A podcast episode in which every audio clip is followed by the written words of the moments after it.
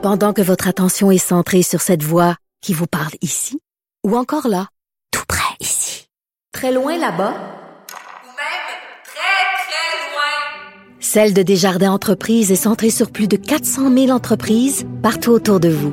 Depuis plus de 120 ans, nos équipes dédiées accompagnent les entrepreneurs d'ici à chaque étape pour qu'ils puissent rester centrés sur ce qui compte, la croissance de leur entreprise.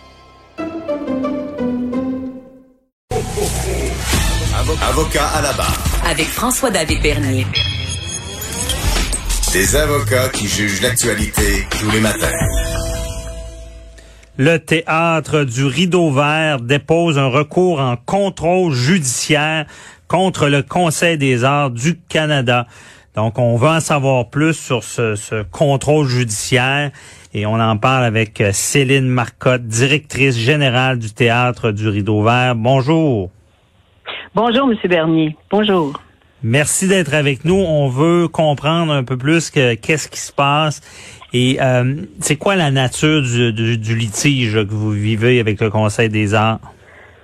En fait, la nature du litige est qu'on euh, qu'il y a deux modes de, de pondération euh, dans, à l'intérieur d'un même programme, soit pour ceux qui sont déjà à l'intérieur du programme ou pour les nouveaux venus au programme. Donc, il y a une pondération plus exigeante pour les nouveaux venus. Mm-hmm. Et on considère que c'est que c'est discriminatoire. Et une aberration ultime, c'est que le théâtre du Rideau Vert est considéré comme un nouveau venu alors qu'il existe depuis plus de 70 ans et qu'il a déjà okay. bénéficié de subventions du Conseil des arts euh, du Canada pendant de, plusieurs années. Donc, euh, c'est particulier, effectivement. Parce et, que le recours, bien sûr, concerne euh, tout le monde, pas juste le rideau vert, parce que la grille de pondération, bien sûr, s'applique à tous ceux qui, euh, qui déposent une demande. Fait mm -hmm. que, le rideau Expliquons, vert a décidé.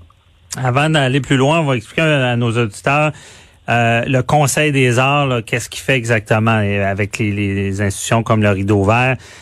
C'est des, des subventions qui sont données pour des programmes, c'est un peu ça?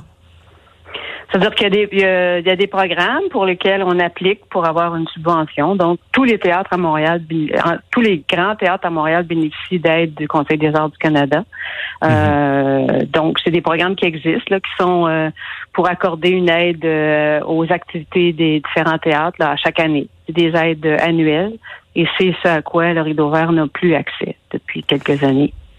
OK, donc euh, n'a plus accès et c'est ça, parce que le Conseil des arts, moi ce que j'ai déjà traité un peu avec eux dans les dossiers artistiques et euh, déjà euh, souvent ils ont des enveloppes budgétaires annuelles et des fois il y a des demandes qui sont faites à la fin de l'année puis il y a déjà plus d'argent puis ils nous laissent faire la demande quand même. Je ne sais pas si c'est encore le cas. Est-ce que le, les budgets sont vous êtes au courant exactement des budgets alloués? Non, j'avoue que ce, ce, ce détail-là, euh, je le je, je, je, le connais pas.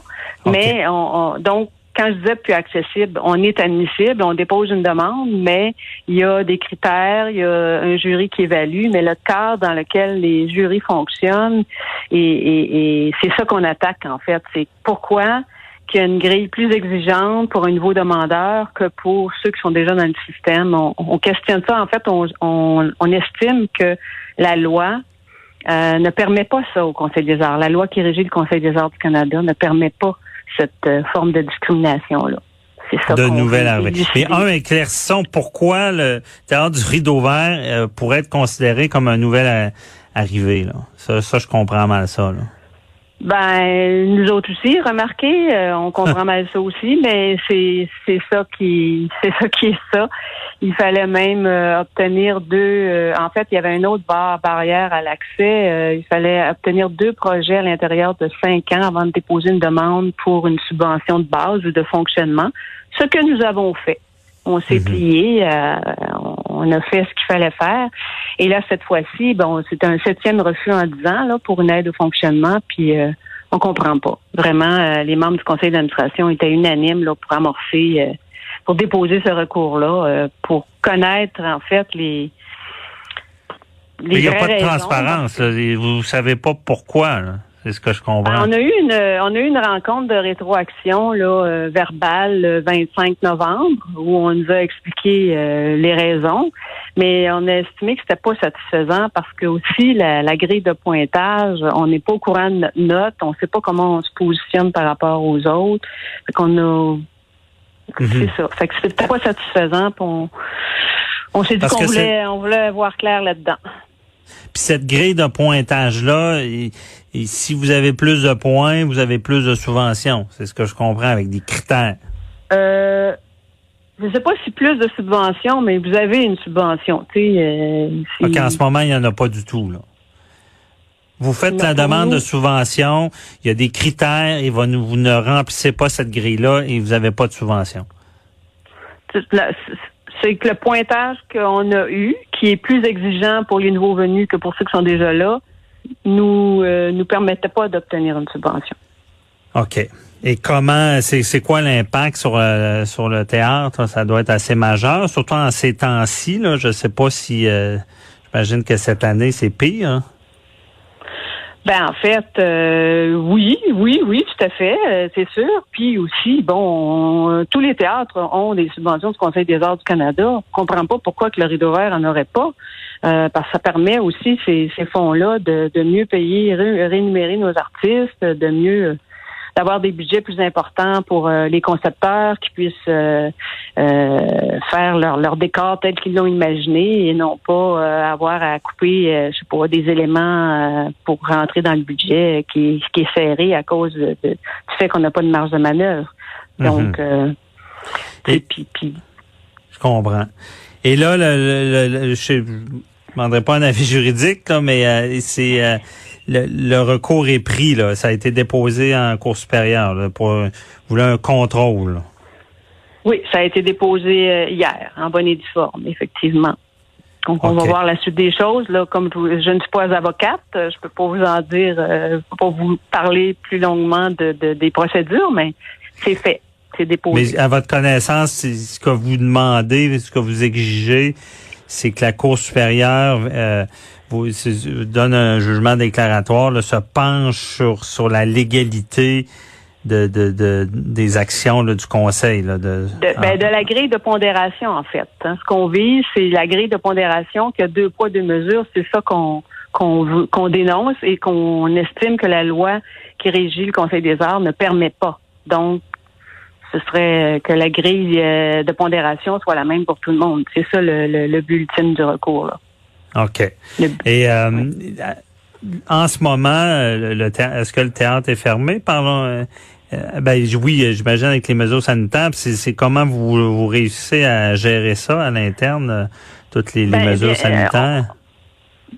Bon, on a d'autres subventions, on a d'autres sources de subventions, parce que le Conseil des arts euh, et des lettres du Québec et le Conseil des arts de Montréal euh, nous ont toujours soutenus. Donc, c'est eux qui nous permettent, et le gouvernement du Québec aussi, avec l'aide spéciale euh, qui a accordé euh, au, au, au- au théâtre et aux, aux diffuseurs aussi, là, euh, ça nous permet, nous, de, de créer des spectacles, d'être prêtes pour la rou- rouverture des salles. Euh, ça, on ne sait pas quand, mais Mhm. on est prêt. Si jamais on nous dit vous pouvez ouvrir, je sais pas, moi, le 9 février, ben on a un spectacle qui va être prêt à jouer devant le public. Oui. Ah donc donc vous prévoyez ça. Euh, C'est comme si euh, habituellement j'im- j'imagine avec les théâtres il y a, y a toute qu'une grille là, de, de euh, une saison, une saison qui est planifiée. Là euh, quand quand c'est tombé, ça a été mis sur pause, mais vous vous êtes capable de la décaler en quelque sorte. ou? Oui, on peut décaler ou euh, puis on y va spectacle par spectacle. Donc on n'annonce pas une saison parce qu'il y a trop d'incertitudes. Donc on avait à l'automne euh, commencé un Adieu Monsieur Hoffman qui, qui a joué deux soirs malheureusement avant le 1er octobre. euh, Mhm. qui a joué seulement que deux soirs. Et on a espéré que ça réouvrirait, bon, etc. Tout au long de l'automne, les acteurs étaient euh, prêts à jouer. Et finalement, bon là, euh, c'est comme ça demeurait fermé. On a reporté ce spectacle-là, va être reporté à l'automne prochain. Et il y en a un nouveau qui est en train de se préparer pour pouvoir euh, le présenter. Donc, c'était des spectacles déjà prévus, qui n'avaient pas été Mhm. annoncés parce que le mois de mars, euh, c'est arrivé un peu trop tôt Mais habituellement, on fait nos, nos annonces de saison en avril. Donc, on n'avait pas annoncé les spectacles. Mais donc, on a euh, une prévision de spectacles qui sont pas annoncés, mais qu'on qu'on Mhm. fait, là, qu'on espère. Ben, il y avait revu et corrigé, malheureusement, à ce temps-ci de l'année. Et ça, on n'a pas pu ben, le faire. On n'a pas pu, euh, parce que la salle est fermée. Fait que c'est très Ça malheureux. doit pas être évident. Euh, Parlez-moi aussi, là, là, vous avez un recours dans une période difficile. Je trouve que je, je- en tout cas, je, je souhaite que ça suive son cours, vous ayez euh, des réponses dans ce domaine-là. Mais euh, je voudrais savoir aussi, tant qu'à vous avoir, là, le, le- le climat là, euh, avec les acteurs, avec les intervenants dans, dans ce milieu-là, ça doit pas être euh, évident. là, le, il doit, il doit ça doit être morose un peu le climat, justement, de ne pas de tout le temps être face à, à- à l'inconnu. là. Tout à fait, tout à fait, bien sûr, bien sûr. Puis les acteurs, bon, qui répètent une pièce, ben c'est c'est pour la jouer devant du public, c'est bien entendu. Fait que Mhm. des fois, il y a des matins, tu arrives à la répétition, puis t'es un petit peu moins motivé, mais Mhm. euh, bon, tu commences à travailler, puis tu oublies un peu le contexte, je pense, puis euh, tu te donnes à fond là pour que le spectacle soit soit prêt à temps. C'est, c'est- oui, c'est c'est c'est difficile, mais euh, faut quand même, euh, faut garder espoir, hein. Ouais, c'est ça. Je le sens, je le sens que vous, vous avez, euh, mais c'est c'est c'est la seule euh, manière de, de fonctionner d'après moi. Il faut, faut pas se laisser abattre, puis euh, faut garder euh, cette, cette sorte de, de faut, faut rester positif. là. Je pense qu'on on est proche de, de passer au travers. La reprise, pensez-vous qu'il va y avoir un engouement à la reprise? Euh, Les gens ont manqué beaucoup? Ben, cet automne, il y en avait un. Là. Nous, on avait 36 repas. C'est sûr qu'on était à capacité réduite. là. La salle Mhm. était réduite à 140 euh, spectateurs au lieu de 426, mais on avait euh, toutes les représentations, 36 représentations qui étaient vendues.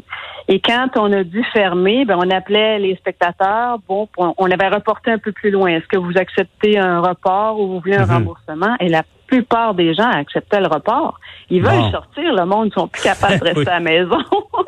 Non, non, mais c'est, oui, effectivement, moi j'en témoigne. On a tous hâte. En tout cas, on vous souhaite euh, le meilleur et on vous souhaite une belle reprise puis euh, du succès avec le Conseil des arts que ça se règle cette histoire-là. Donc, merci beaucoup euh, Céline Marcotte de nous avoir éclairé dans ce dossier. Bonne journée. Merci beaucoup. Bye Merci à vous. Bonne journée. Et au retour, euh, restez là parce que ça va être intéressant.